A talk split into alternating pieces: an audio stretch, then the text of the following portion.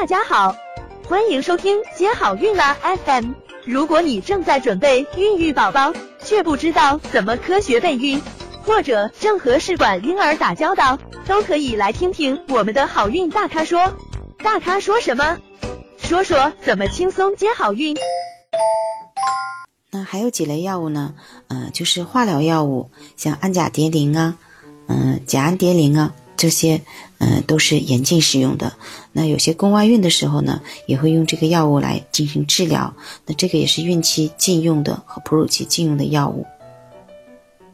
那活疫苗呢？嗯，大多数减毒的活毒活疫苗呢，可能会导致胎儿感染。但是如果是你注射了呃减毒的活疫苗，怀孕呢？嗯，也不要轻易的打掉这个小孩儿，因为一般来说是问题不是很大的，那可以做全面的产前诊断来排除。那维生素 A 如果是过量的话，也是有致畸作用的。嗯，所以说，嗯，如果说你服用维生素也不能太过量，当然了，这个量比我们平时吃的量要大很多的。还有一种就是单钠唑，嗯，乙烯雌酚。以及乙醇，那这些呢，嗯，都是孕期禁止使用的。那孕期呢，也是不能大量饮酒的，这可能会导致小孩出现胎儿酒精中毒综合症。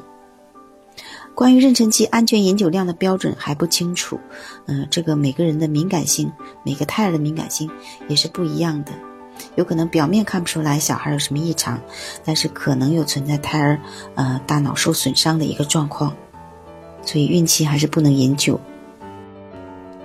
那么病毒唑，嗯和碘化钾，嗯以及华法定、他莫西芬、米非司酮、米索前列醇、嗯苯妥英钠、卡那霉素、链霉素这些呢，也是孕期禁用的药物。